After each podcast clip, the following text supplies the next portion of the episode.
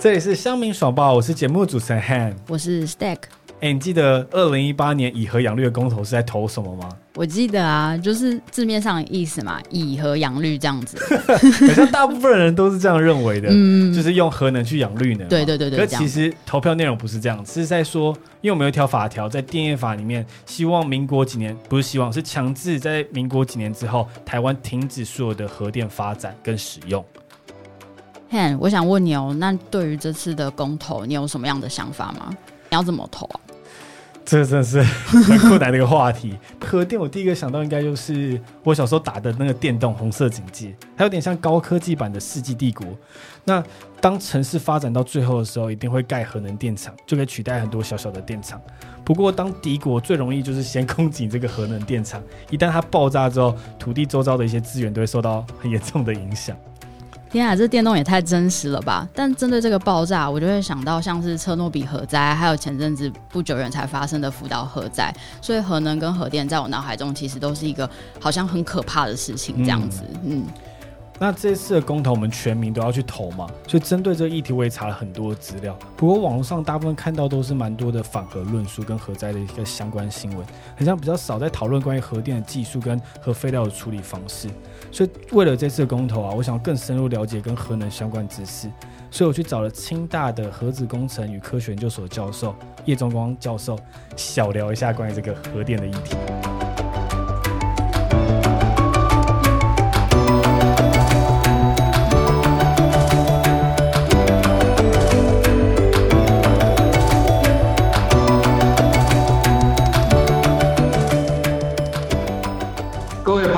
Podcast 的听众朋友，大家好啊、我是叶宗光，我目前服务于清华大学工程与系统科学系。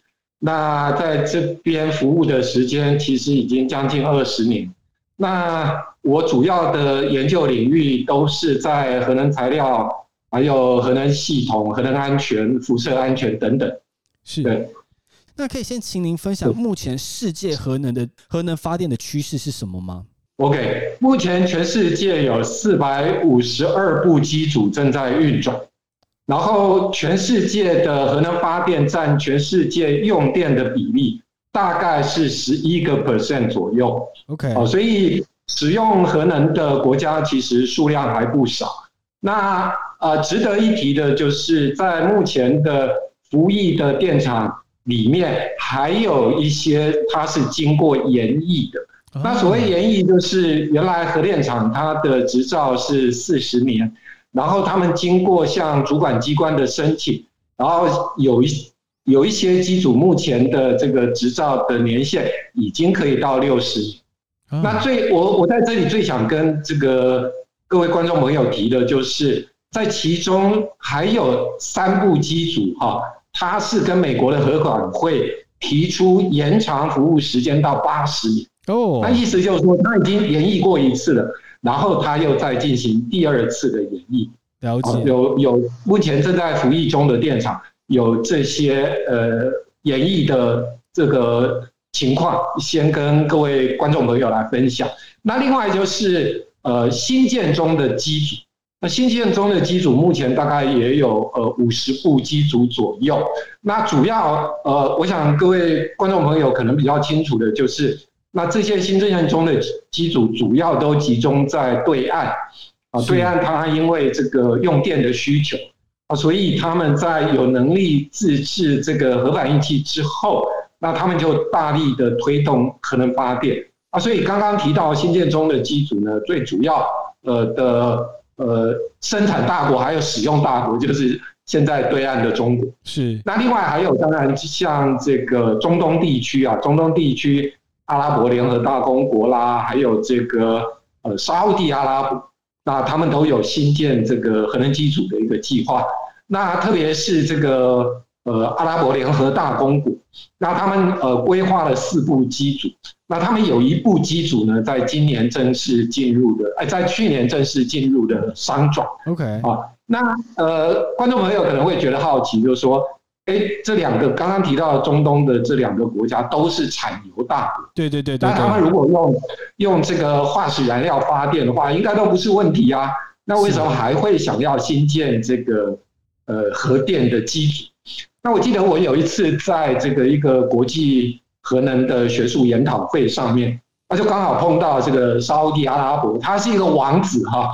我们知道这个沙地阿拉伯有非常多的王子。对对对对。那我刚好碰到，我刚好碰到呃其中一位，他受邀去做专题演讲，那就他就提到这个沙地阿拉伯发展核电的一个计划。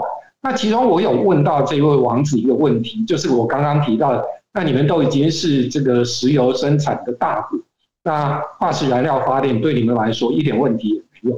结果出乎我意料之外，就是这位王子回答我的时候，他说：“他说全世界大概都知道化石燃料在这个地球的这个蕴藏量，那可能在大概在足够人类使用呃三四十年这样子。是，那他必须要考量。”当他们的这些这个化学燃料都是全部都开采完毕之后，那未来他们的子孙到底要靠什么样子的方式来发电啊？所以他们是做了一个长远的规划，所以他们认为他们现在就要开始涉足这个核能发电。是啊，所以你可以想象哈，就是说在这些呃刚刚提到的这个产油国，他们甚至都有这个核电发展的一个计划。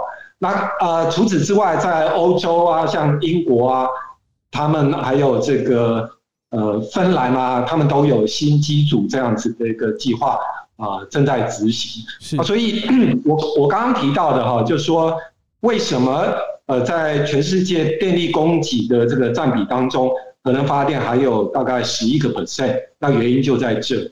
那我想在未来哈，未来在这个。我想观众朋友可能都有听过，呃呃，国际能源总署它有呃在去年的十一月，他发表了一份这个旗舰报告，里面有提到二零五零碳中和这样子的一个目标。对对对。那为了要达成二零五零碳中和，在这份旗舰报告里面，他提到两个主要的这个呃重点会是在。第一个当然就是再生能源嘛，因为它不排碳。那第二个，它其实也把核能放到里面去。是。那所以为了要达成这个未来碳中和这样子的目标，我想核能在多数国家里面都会继续的使用。那最简单的例子，当然举的就是日本啊。日本它在这个福岛事故之后，你看到现在已经十年，日本它未来 它还打算继续使用核电。啊，所以他们规划的目标是未来核电的占比，希望能够恢复到呃之前的二十一到二十二个 percent 啊这样子的一个占比。那为什么要特别举日本呢？因为日本跟我们台湾一样，都是属于天然资源匮乏的国家。那所以我们的这个能源主要都依赖进口。那日本也是啊。那所以，当他们要考量这个能源自主的时候，他认为说，那除了这个再生能源之外，他们必须要能够有这种安全存量时间比较长的发电方式。是。那你如果拿这个核电跟化石燃料，比如说我们举这个燃煤发电跟燃气发电来做比较好，我们从安全存量的角度来看，核电的安全燃料安全存量是十八个月。然后在台湾，燃气发电现在的安全存量是七天到十天。那现在我们已经进入夏季了嘛？是啊，所以安全存量大概就只剩下七天左右。那燃煤、煤炭的安全存量呢，大概是三十六天。那所以我们也都知道，能源安全其实就是等于国家安全嘛。是。那我刚刚既然提到说，那我们大部分的能源跟日本一样，都是主要依赖进口的话，那我们更会期待。这个能源的使用要有足够的安全存量，所以我认为啊，日本的做法其实也不意外啊，因为他们考量这个未来能源供给的稳定性，他们会继续保留核能。啊，可是我在我们台湾不一样哈，我先介绍一下我们台湾目前核电使用的一个情况。那我们呃众所周知，运转中。的呃，服役的电厂总共有核一、核二、核三。那核一呢，因为已经到了这个过了这个执照使用的期限，所以两核一的两部机组呢，基本上已经都停止运转，那正在经历进行这个除役。那接下来呢，就是核二跟核三。那核二的这个一号机呢，那原来预计是在今年底就要除役。那核二的二号机呢，要在二零二三年的三月要进行除役。那这两部机组呢，它的这个发电功率呢，都可以到一百万千瓦。嗯，那一百万千瓦有多大呢？呃，我举个例子来做比较好了。台中火力电厂有十部机组，它每一部机组呢是五十五万千瓦。那可是我们的核二两部机呢，一号机跟二号机加起来就已经是两百万千瓦。OK，所以就是大概相当于中火四部机。最近这几年的供电其实一直都在吃紧的一个状态。那刚刚提到啊，这个核二的一号机本来今年底要除役，这个直到到期嘛，要停止运转，啊，结果呢，因为它的这个用过燃料没有办法退出炉芯啊，所以呢，核二的一号机被迫被迫在这个月底，预计是这个月底就要提前停止运转，因为它的用过燃料没有办法推出来，新的燃料没有办法进去，它它就不可能运转到今年年底。是，那所以这个六月底到了之后，我们马上就会在短缺一百万千瓦。嗯，那这个供电的情况，我等一下有时间再跟大家做说明啊。接下来我要介绍核三厂，我们的核三也有两部机组，核三的两部机组呢，它的这个装置容量呢，大概跟核二差不多。那我刚刚讲核二大概一百万千瓦，那核三一部机组大概九十五万千瓦，非常接近。那现在的问题是，核三呢？呃，一号机它在二零二四年要除役，二号机呢，二零二五年要除役。那意思就是说，五年之内，其实已经不到五年的时间了。五年之内，我们国家所有的核电机组都会停止运转。那影响有多大呢？我现在我们来看一下，呃，最近几年哈，就是核一已经停止运转，然后核二跟核三四部机组的运转。它对于台湾整体的供电呢，它的占比大概有十一个 percent，嗯，大概有十一个 percent。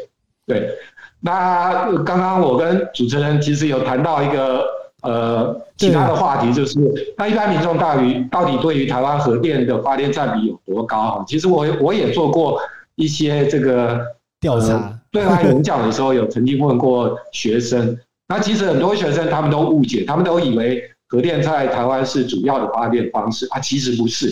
核电，特别是这个核一除以之后，核二、核三现在的发电占比大概只有十一个 percent。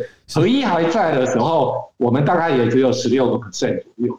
啊，所以呃，我要强调的是说，虽然核电的发电占比在目前的台湾它的占比不高，可是我刚刚有提到一一句话比较关键的就是。我们这几年的供电其实都是在吃紧的一个状态啊，所以这种情况底下，任何一部核电机组的除役，如果你没有适当的替代机组上线，那这个缺电的情况就会随着二零二五年的接近，情况会越来越严重。我们目前供电的状态上面。它其实扮演了举足轻重的一个角色。那像刚才在分享过程中有提到一个存放这个的时间嘛？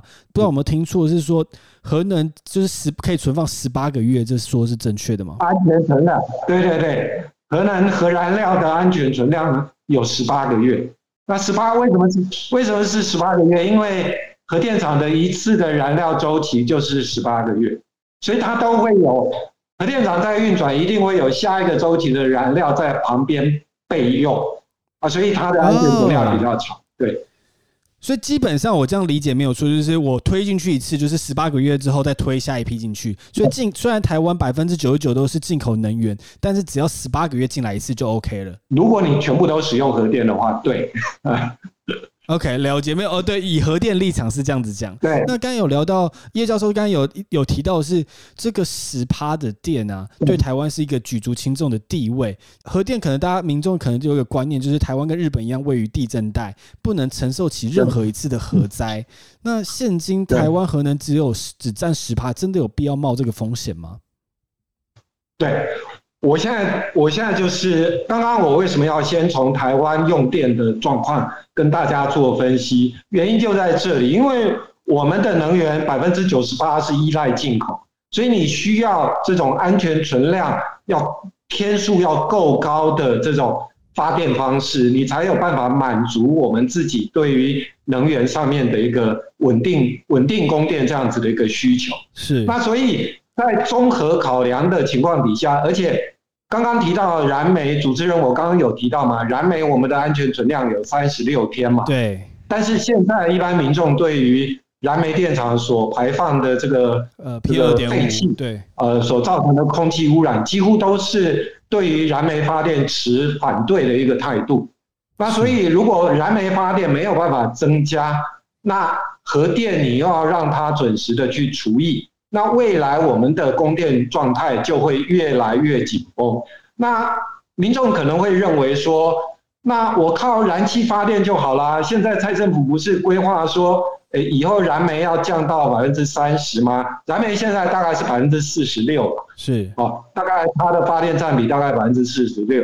那它以后不是要降到百分之三十吗？那百分之三十它还是没有办法完全把它排除掉嘛，所以你还是有百分之三十必须依赖这个燃煤发电嘛。那按照蔡政府的规划，它有百分之五十是来自于这个燃气发电。那燃气发电最主要的问题，就我刚刚已经讲了嘛，你现在的安全存量就是不足嘛。那台湾也是这个地狭人稠啊，所以你要让安全存量的天数够高，你就要新建足够的天然气储存槽。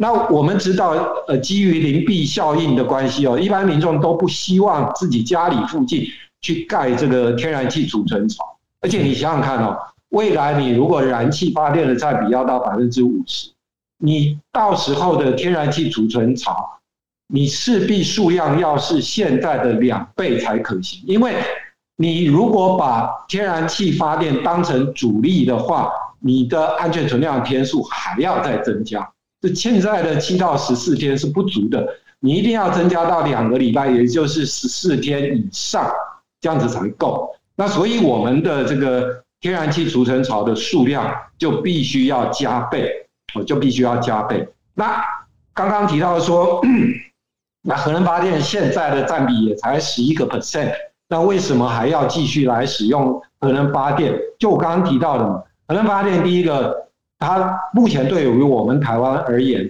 就是因为我们是一个独立电网啊，所以我们的稳电要供电就是需要这种安全存量比较高的一种发电方式。那核电是这个跟燃煤来比，啊都是属于安全存量相对时间比较长的，而且核电的这个安全存量时间要更长。是，啊，这是第一个。那第二个就是目前的运转中的核电，那他们的这个运转的时间都已经很长，然后他们过去的绩效，核电过去的绩效，发电的绩效也都非常好。所以如果我们翻开全世界核能发电的这个所有的机组去做评比的话，那我们台湾核电机组都是在前五名。是，我们台湾的这个核电机组都是在前五，所以在这样子的情况，而且重点是我们核电在台湾已经使用都有四十年的历史啊，所以在安全性而言，如果大家只是担心这个呃台湾是一个呃地震处于地震带一个国家，然后呃经常发生地震，那这个大家可以放心。为什么我敢这样子讲？因为即使是二零一一年发生的这个福岛电厂事故，当时的地震在正央的这个呃规模都已经来到九，哦，都已经来到九。那到了这个福岛电厂这边的时候，它的地震的震度呢，呃，是大概六点五级以上，还不到七级啦。是，那地震其实对于核电厂没有造成任何的影响。我讲的是福岛电厂的几部机组。嗯，那后来造成影响的是因为发生了海啸，然后海啸入侵到这个核电厂内部，然后核电厂的紧急电源，因为日本很奇怪啊，他把那个紧急用的这个发电机全部盖在地下室是啊，，所以海啸进来的时候，水淹进来就把地下室的这个紧急用发电机全部都淹没了。那紧急用发电机没有办法供电，所以就造成了后来的这个事故。那在我们台湾不一样，我们的核电厂耐震的强度，我们核电厂耐震的强度都是比照国际上对于核电厂结构体的这个耐震强度，而且在二零一一的福岛事故之后，我们都做过强化，我们的电厂都做过强化，所以我就以核市场为例哈，核市场的耐震。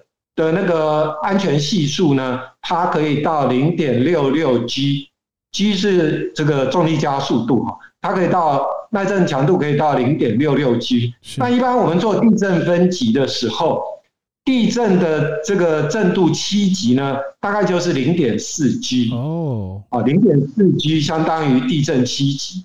那台湾过去有没有发生过大于七级的地震？有啊，就是九二一啊。九二一不是曾经到七点三吗？对。可是那时候震央在南投嘛，其实北部这边的这个震度没有那么强。那我要强调的是，零点四 G 对照的是七级地震，那我们的合适是零点六六 G 啊，所以它的是远高于这个刚刚讲的地震震度的这个七级的要求。我刚才在这边有听到一个蛮关键的点呢，因为虽然我们一直认为说核电只占我们台湾能源的十 percent，但台湾是一个属于独立电网，因为我们电就是需要用到百分之百，少一趴就是缺电。对，就主持人这样子的概念是没有错的，因为因为这样子的关系，所以台电不可能冒那种风险，说，哎，我现在呢，我有一百块钱，我用掉一百块钱，那万一我有额外需求的时候怎么办？啊，所以各位可能会听过一个。呃，名词叫做备转容量，或者是备转容量率。啊，那备转容量、备转容量率的意思就是说，呃，我现在有这个，我我我用这个车子来做举例好了，我有十部车子，那我平常呢用了九部或者用了八部，是，那我有一部或者两部我作为备用，啊，那作为备用什么意思呢？那就。我在使用中的这九部车子，其中有一部抛锚了或者故障，那我不会就无车可用。我因为旁边还有一步到两步，我现在是备用，啊，所以它马上就可以上线。好，啊，这个才是对于发电设施，我们对于他们的这个要求，都你必须要足够的备转。是好，那现在的问题就是，那我的备转到底够不够？如果今天核电的基础都不见了，十趴都没有了，那你的备转到底还够不够？那各位，如果你去看这个台电的这个供电灯号，那如果供电充裕的时候，我们这这最近这两年供电的绿灯，大部分都是供电充裕的绿灯。那供电充裕的绿灯，你如果去看它的数字哈，备转容量率大概就是十趴、十一趴左右。对，没错。那我刚刚不是提到吗？核电现在是十一趴嘛，对不对？啊，所以你把这个十一趴全部都废掉，那你的备转容量率就不见了，就归零了。嗯。啊，所以你变成所有的发电设施都要拿来发电，要不然你只要有个发电设施没电，你就有个有。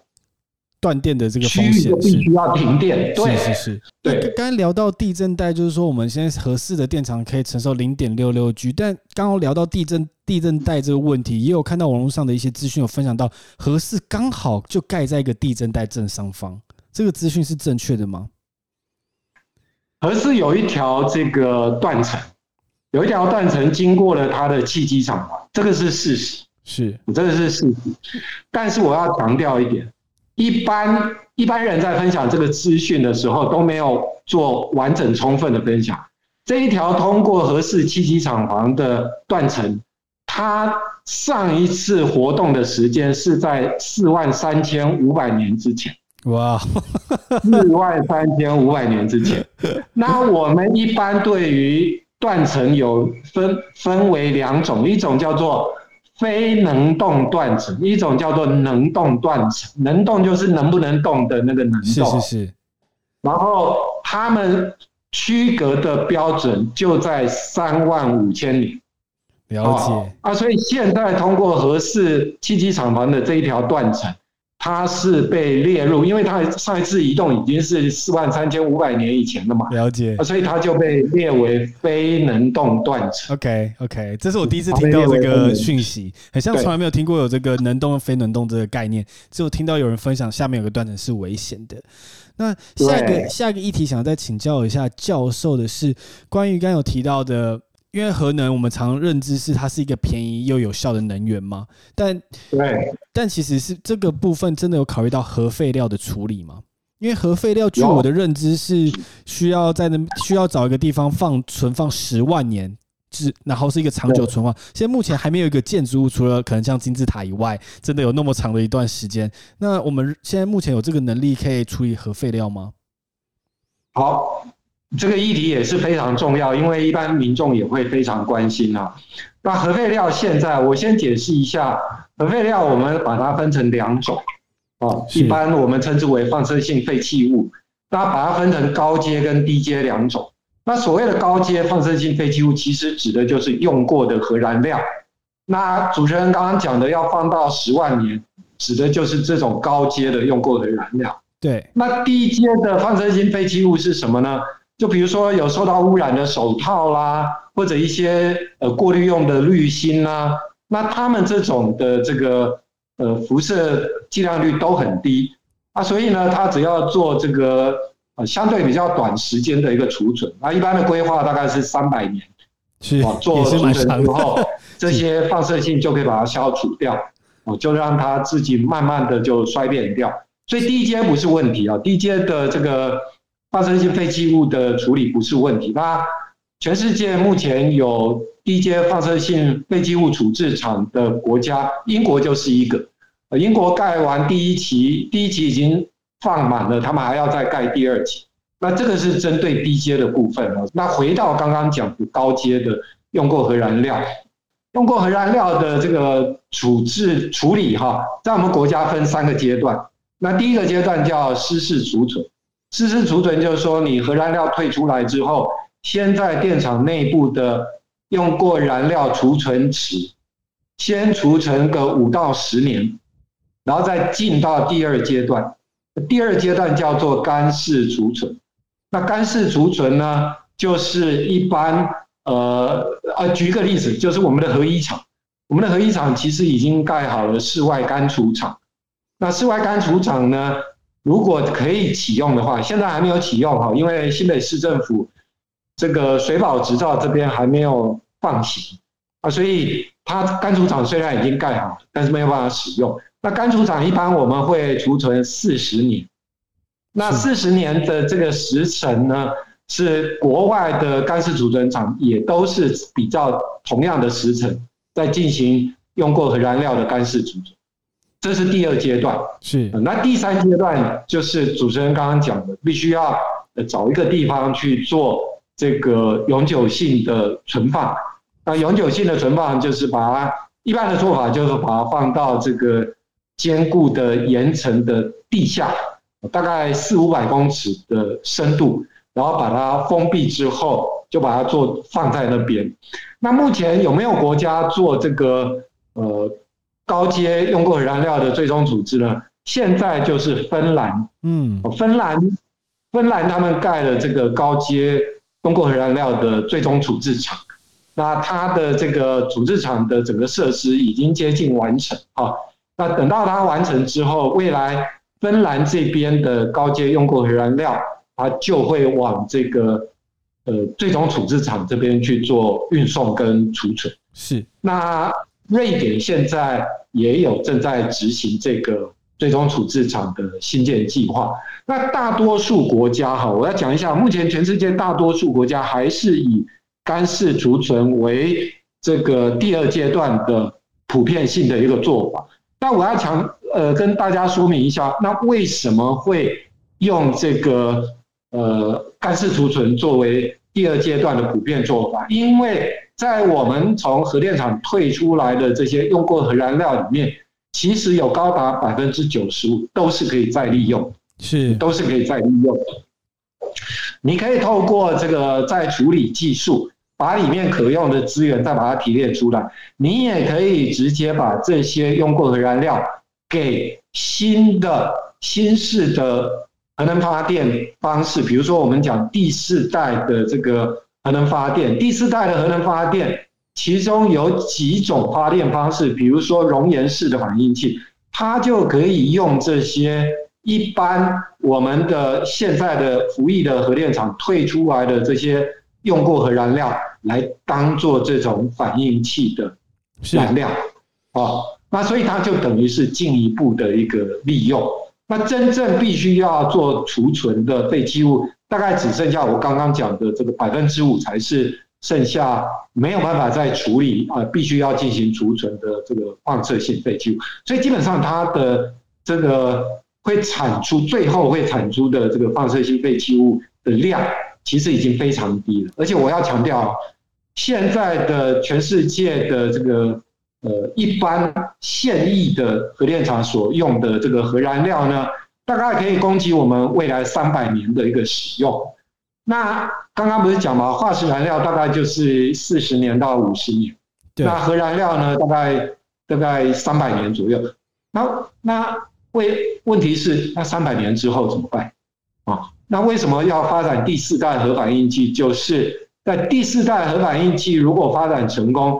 那这些用过核燃料可以继续来使用的话，那就可以到达千年的等级，就没有问题了。未来未来在发电的部分就不会有一千至少一千年之内不会有任何的问题。是那真正能够釜底抽薪的解决，就是现在也正在研发的技术，叫做核融合发电。太阳。那核融合发电未来如果成功，那就是永续的发电方式。是是是。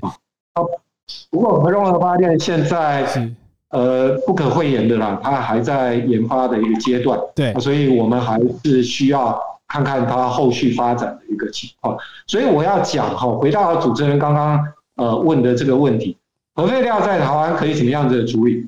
就是我们经过这个湿式的用过燃料池的处理之后，就先让它进到这个干式储存。是，那干式储存我们有四十年的时间。你可以，就我刚刚提到的，等到这个第四代核反应器的技术都已经商业化应用之后，那这些用过核燃料都可以被拿来做后续的使用。那如果真的不行，国家政策不支持，那你可以像芬兰一样，因为芬兰现在就是盖了一个最终处置厂，是。那所以呢，你也可以透过这个最终处置的方式呢，去把它做。存放，你就不再去利用它了。这个当然也是一种方式。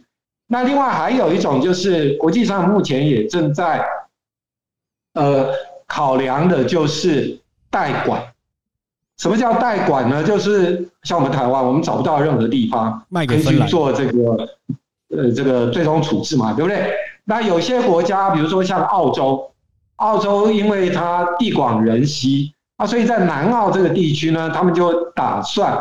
他们有一个打算啊，就是在南澳地区去建制这些用过核燃料的最终处置厂。是，所以当全世界有任何国家，它的这个用过核燃料没有办法呃送到他们自己，或者他们这些国家根本没有办法自己盖这个最终处置厂，那就可以付费给澳洲政府，把自己的这个用过核燃料送到澳洲这边去做最终处置。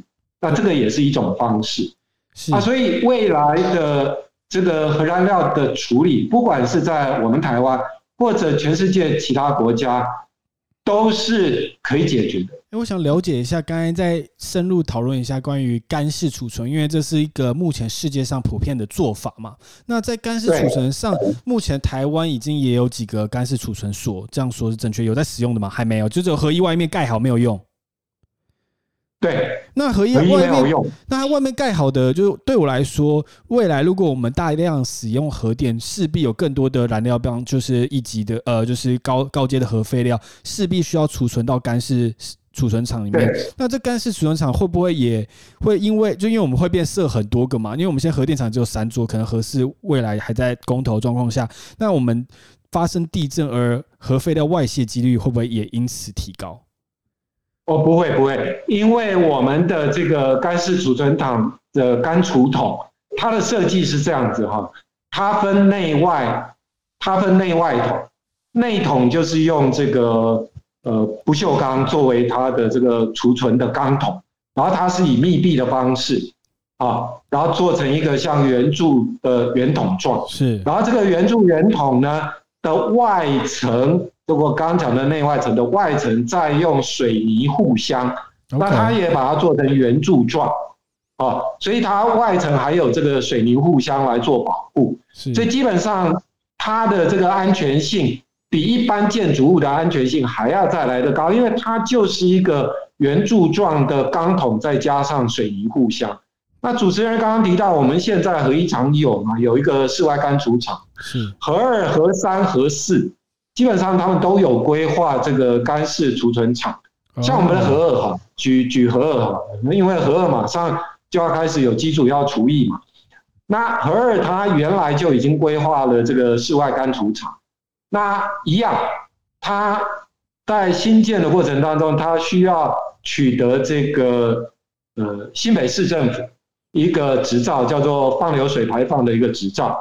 那这个新北市政府一样没有核发啊，所以核二现在的问题是，它干储厂都已经规划好了，它的费用也都评估好，但它没有办法新建。是。因为它新建的许可基本上是还没有取得的，跟合一不一样，合一是已经盖好了不能用，合二是已经规划好的不能盖。是，他们现在碰到的问题是这样。哎，那现那现在合三也有，合三也有规划这个干式储存厂，合四也都有规划。是，对。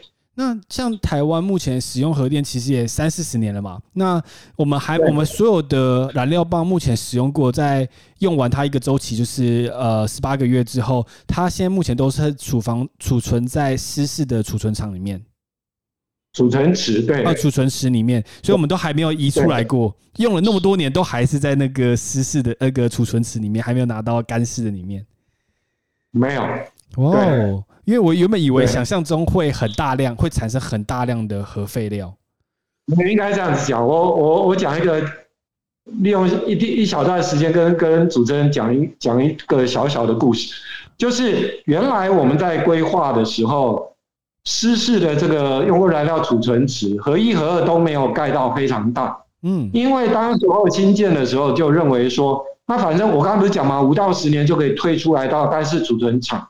对，所以当初在新建这个四次储存池的时候，他就认为说啊，我拿出来的这个五到十年了，我就把它移到干式储存厂去了。为为什么要盖一个超大型的四次储存池？嗯，当时候就认为没有必要。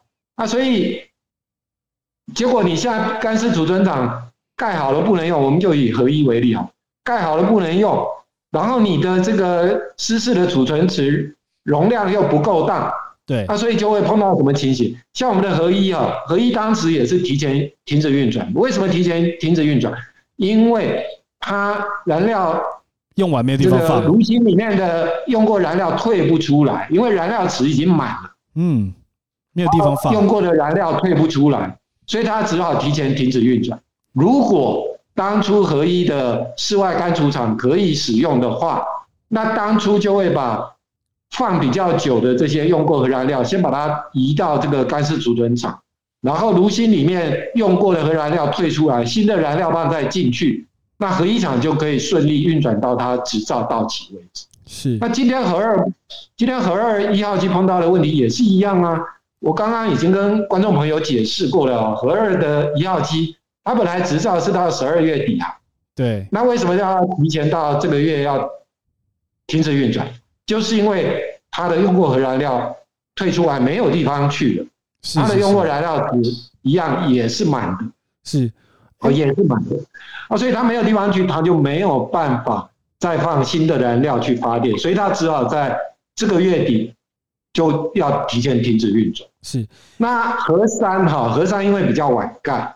所以核三当初盖的时候，它的那个用过燃料池哈，就盖大一点，它就把它盖到很大，对，所以它就四十年的用过的燃料都可以放到这个湿式的用过燃料池，了解，这个就没有问题。那合适呢，也因为嘛，因为有这个前车之鉴呐，是啊，所以那个用过燃料池也都盖得很大，所以四十年的运转都不是问题。那教授想再问一下关于一个核能的专业，也是呃我在网络上看到大家的一个疑问啦。我们台湾的核一、核二、核三都是用水呃压水式反应炉嘛？那我们的核四是选择沸水式？哎哎，那我们的核四是不是跟核一、核二、核三是不太一样的？是用沸水式的反应炉？我解释一下，核一跟核二都是沸水式的反应炉。哦，所以核四也是跟他们一样的。对，只有核三是压水式的反应哦。OK，所以大家都有点被误解，因为我看到很多资讯都是看到一二三都是一样的。那第四个是我们用一个新的方式叫做沸水式，那是全世界都没有什么几几个国家在使用的。那我们自己想要去做一个创新。哦，不是不是，我刚好借着这个机会澄清，他们所谓和一二三都一样，指的是和一二三都是第二代。反应器的技术，OK，第二代反应器的技术，那第二代的反应器它里面就区分成沸水式跟压水式两种。那我们的核一、核二是沸水式，核三是压水式。OK，那核四哪里不一样？核四是第三代的核反应器技术。哦，那所以它就叫做它是沸水式反应器，可是因为它是第三代，所以我们叫它进步型的沸水式反应器。所以沸水式反应器的缩写是 BWR，然后核字呢就变成 ABWR，叫做 Advanced 的 BWR，就第四代的这个沸水式反应，哎，第三代的沸水式反应器。所以呃，主持人，主持人，你刚刚还记得我讲到可以拿用过核燃料？当做一般燃料的，那是第四代的核反应器，是那第四代。我们现在还没有到。那现在全世界第三代的核反应器算普及了吗？现在第三代的核反应器，日本就有三个机组都是在用 ABWR，就是跟核四同型的。哦，了解。全世界已经有第三代的核反应器在运转。哦，因为我看到资讯是很像，嗯。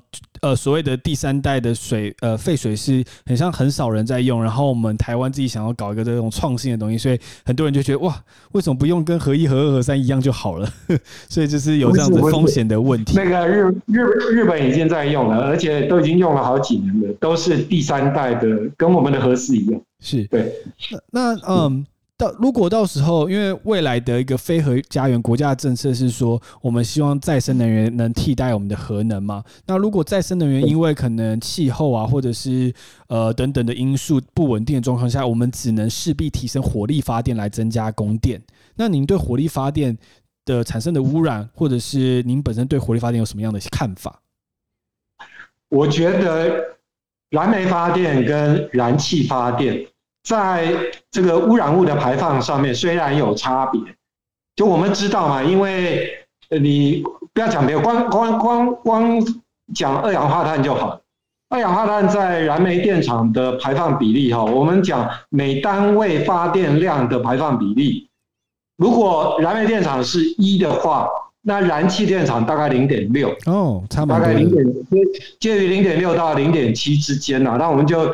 就就以零点六来做做做做这个比较用的这个数字，所以它是比较少没有错，但是它不代表不排放，不代表不排放。那燃煤电厂还有一个额外的问题，就是大家会担心这个微小粒子的排放，也就是一般所谓的 PM 二点五的一个排放。那你如果看 PM 二点五的排放的话，确实在从这个排放量来做比较的话。那燃煤电厂会比燃气电厂的 PM 二点五的排放量要高很多，这个也都是事实。可是主持人，你刚刚讲到一个重点，就是未来核电如果没有了，再生能源又有它本来就是间歇性供电的问题。这个我们刚刚已经讲了嘛，就是太阳太阳光电只有四个小时，那风力发电也是非常的不稳定。水水六那我们现对，然后我们我们现在的这个核电，它是一个机载啊。所以你不可能用再生能源来取代机载，你最后还是要回到主持人讲的这个火力发电。那火力发电刚刚讲的嘛，燃煤发电它的这个整体污染物的排放量是比燃燃气发电的排放量要来得高。那我觉得如果有办法降低它的发电占比，那当然要把它的发发电占比把它降下来。然后我刚刚也提到。我们现在燃煤发电占比是四十六个 percent，那未来呃蔡政府希望把它降到三十个 percent，那当然就是这个其他方面要由这个燃气发电来补充，那这个也是没有办法的事情啊，因为你燃煤不用，你你又要有稳定的供电，你燃气的比例就要提高。是，但我现在担心的哈，我担现在担心的污染污染物的控制，你可以透过这个，比如说刚讲 PM 二点五，你可以降低燃煤发电的占比来降低 PM 二点五的排放，对，这个应该是有效。但是我更担心的是，现在国家规划的这个燃气发电占比百分之五十，燃煤发电占比百分之三十。是，这个都是所有可以发电的基础都要投入，都要投入。那都要投入的情况底下，你的百分之二十又是再生能源，那我就要回到我刚刚曾经提到的一个概念：你的备转容量在哪里？嗯，了解。你的备转容量在哪里？你的你现在的规划是把这些火力发电都要全开，耶，都要全开。那都要全开，你的再生能源又没有当没有办法当做备转，是那未来的供电是不是就会比现在还要更加紧绷？因为现在有十一个 percent 的核电来当做基载，所以现在有一些燃气机组，它就可以被拿来当做备转。燃煤机组没有办法，燃煤没有办法当做备转，因为燃煤它发电到全功率的时间很长，那燃气它的这个发电启动的速度很快，所以我们只能用燃气的机组来当做备转。那回到刚刚讲的问题，就是那当你把可调度的这个燃气机组、燃煤电、燃燃煤机组。全部都拿来全功率发电的时候，你一点本钱都没有意思就是说你没有备转啊，啊，所以再生能源没有办法帮上忙的时候，你就是变成分区轮流停电，所以这个在未来是一个很严重的问题。最最后两个问题想请教教授，刚刚有聊到就是火力发电这件事情，其实嗯，PM 二点五或者是空气的污染是我们近几年才发现的一个现象嘛。其实，在像英国工业时代的时候，就大量的开始排放这些煤气的二氧化碳，只是当时我们不够没有这样子知识，所以可能就觉得哦，可能反而排到。大气中关我什么事？但我们现在才发现，哦，其实会影响到我们的肺部啊，或者是我们的生活。那核电，我我好奇，就是我自己也会不会担心说，核电有这样的现象？我们现在看不出核废料对我们生活的影响，可是我们放眼看去，一百年之后，如果到处都是干式的储存厂，会不会到时候也演变跟现在这个二氧化碳过度排放一样的现象？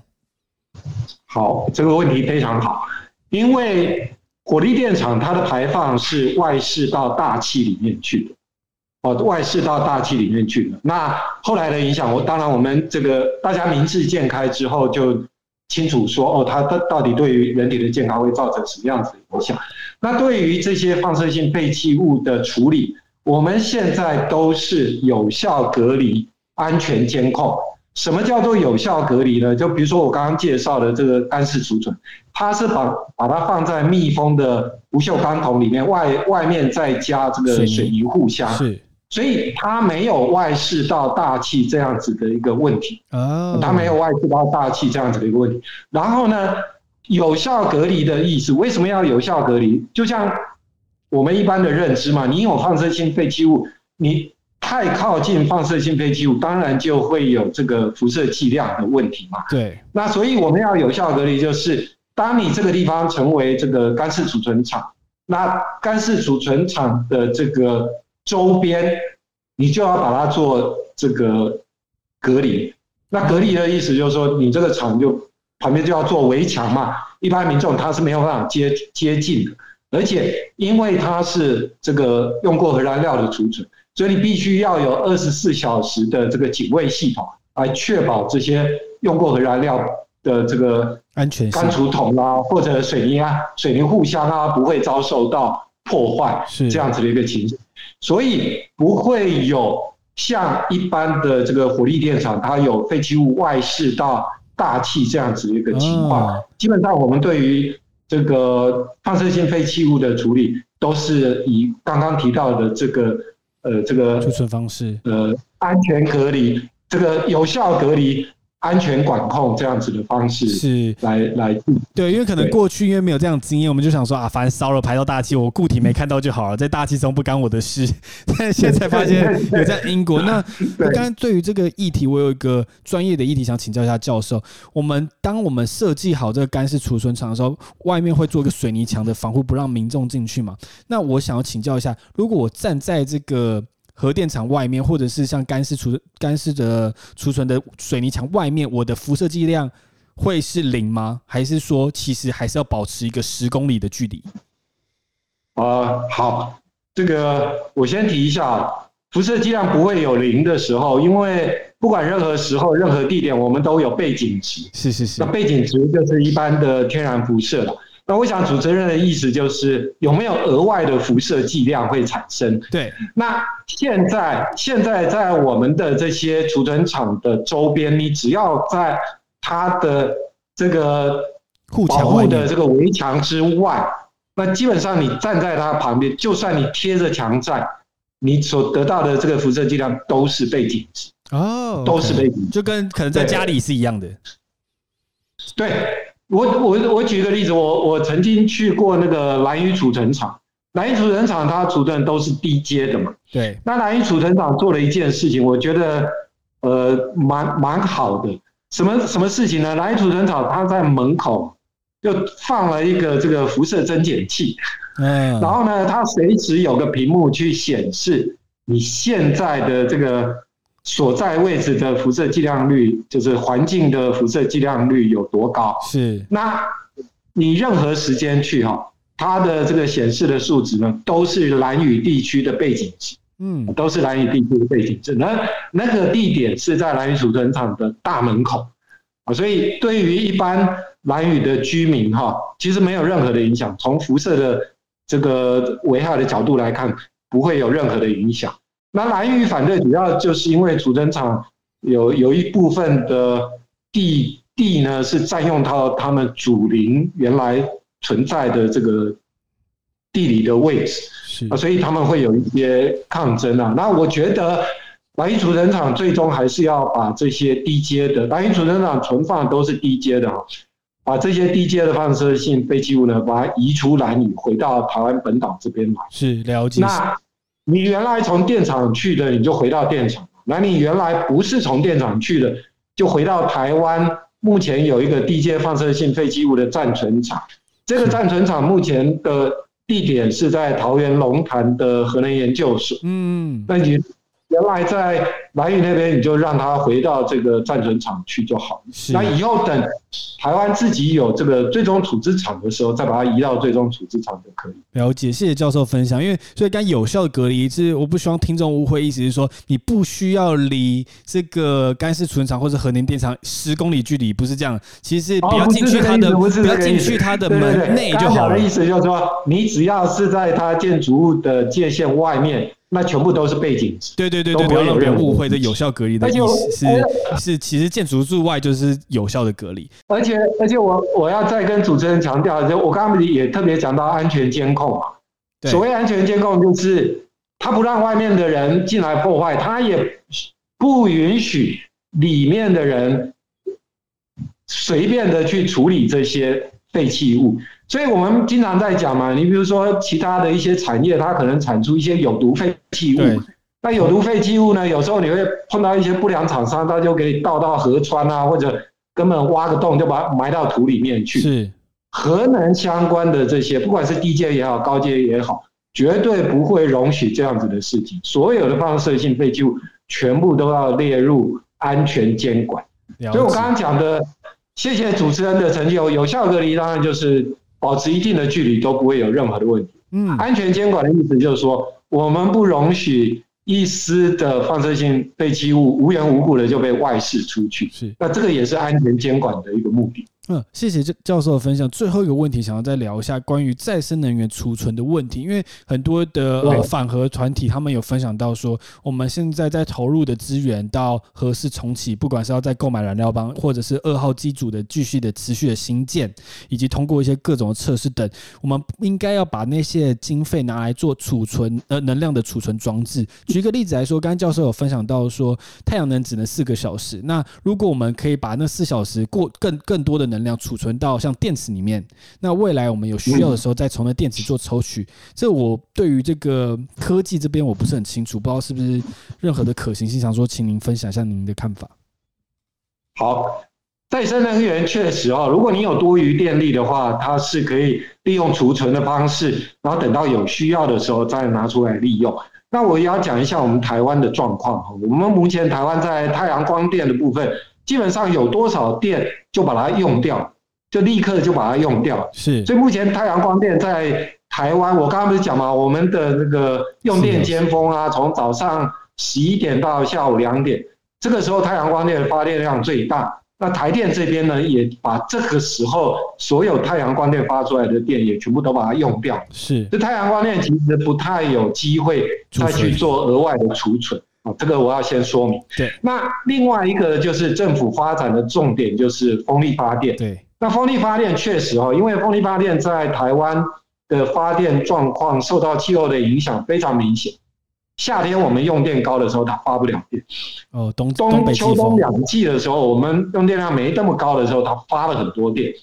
所以重点应该是说，如何把风力发电的电，那透过储能的方式把它做储存。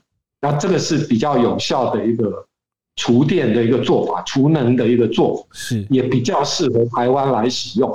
那目前如果你要使用电池的这个技术的话，那目前电池的成本都非常高，而且它们储存的容量都有限。我举一个例子啊，特斯拉这个是非常有名的这个公司哈，那它有做到这个电池，那它这个电池呢做到的这个。功率哈，储存的功率大概是一个 megawatt。对，那一个 megawatt 有多大呢？我我就举刚刚那个核二，核二我们不是讲一百万千瓦吗？对，一百万千瓦，如果你把它换算成 megawatt 的话呢，它其实是一千个 megawatt。OK，一千个 megawatt 啊，所以特斯拉这个超大型电池是一个 megawatt，所以你要有一千个特斯拉这种电池，是，这是第一个。第二个，电池在放电，它的时间通常不会很很久，通常都不会很久啊。所以你一颗电池能够放的放电的时间大概一个小时不到啊。所以在这种情况底下，你就没有办法用来做这个大量用电需求所需要的这个储能哦。了解。所以，所以你除非啦，就比如说我们刚刚讲，而不是。一千个 megawatt 嘛，那你那你就绝对不可能只只买了一千个一一 megawatt 的特斯拉电池，你一定要远远超过一千个。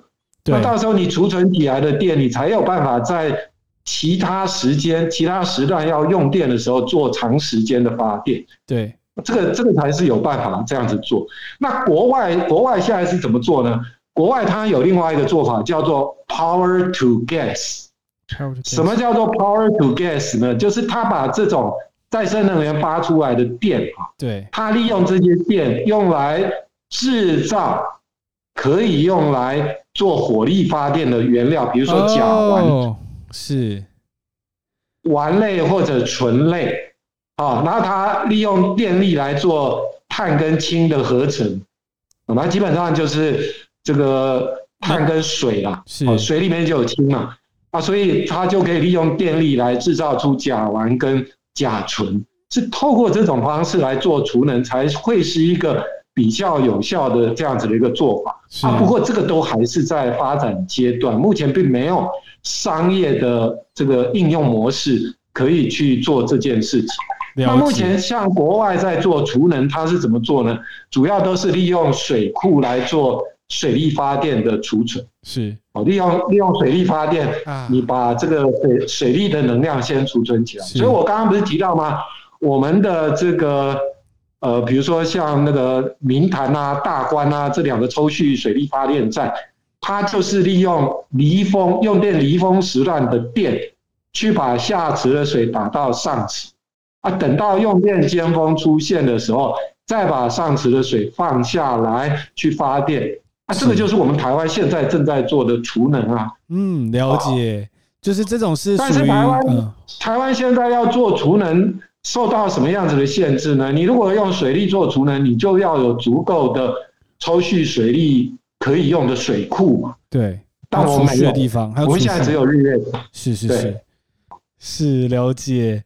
哇哦，那谢谢、嗯哇！今天教授真的分享了很多，我们也超过了很多时间，真的不好意思，就是有解决到很多对于这个核能上的一般的误解啦。对，所以谢谢今天教授的分享。谢谢主持人，谢谢你们非常有心来做这个这个专题。对，谢谢。就我想说，对，一般一般一般民众能够接触到、接收到正正确的讯息，才是我们最期待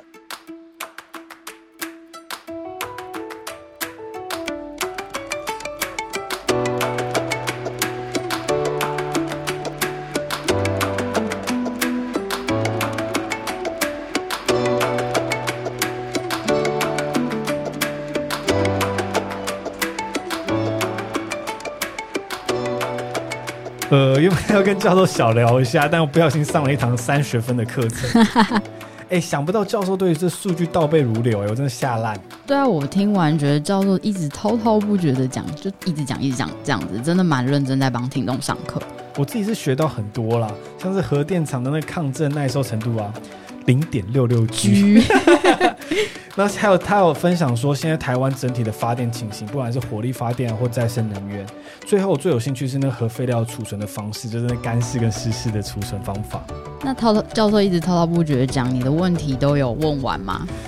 其实有个问题我不敢追问，就是那个核废料的问题。虽然教授是说没有问题，不过因为还没有经过这个时间的考验，我觉得他也很难给我一个正确的答案。嗯，还有那个核电成本啊，就是他都有说它是有被包含进去的。不过因为这些东西都是一个浮动的嘛，你可以想象要盖在不同的地方，那成本就会提升或降低，所以也很难被证实说真的有被考虑进去。哦，说到核废料啊，其实我想到的疑问是，教授有提到说，呃，那个核废料会外面再封一层水泥嘛，这样就可以很安全，不会受到辐射的任何影响。然后我们会堆积在那个核电厂的地底下，这样子。只是我的想法是，那如果我们之后有很多核废料，然后又一直堆积在地底下，那上面的土地我们是可以利用的嘛？比如说，我们还是可以在上面种田啊 什么的等等之类的。呃，照照我跟教授的理解，应该是可以的，而且它应该不是只单纯水泥，应该还有蛮多的不同材质在上面阻止那个辐射外泄。不过照教授的分享是说，所谓的有效隔离跟有效的监控，是说你躺在那个建筑物外面，应该都不会受到任何里面的辐射的外泄的影响。OK，所以我们有可能以后住的房子下面也有可能是储存那个核废料。呃，我还是不希望。嗯，所以听完这个核能的议题啊，有时候恐惧似乎是我们对事情不理解而产生的。那教授也用了很多科学的数据分享，像是断层啊、储存方式，而且我们要考虑一个很重要的地方是，全面发电比例是一个很重要的问题。在台湾目前核能是占十 percent 嘛，那如果说我们未来要停用核电，那势必要去寻找那个替代十 percent 的发电方式。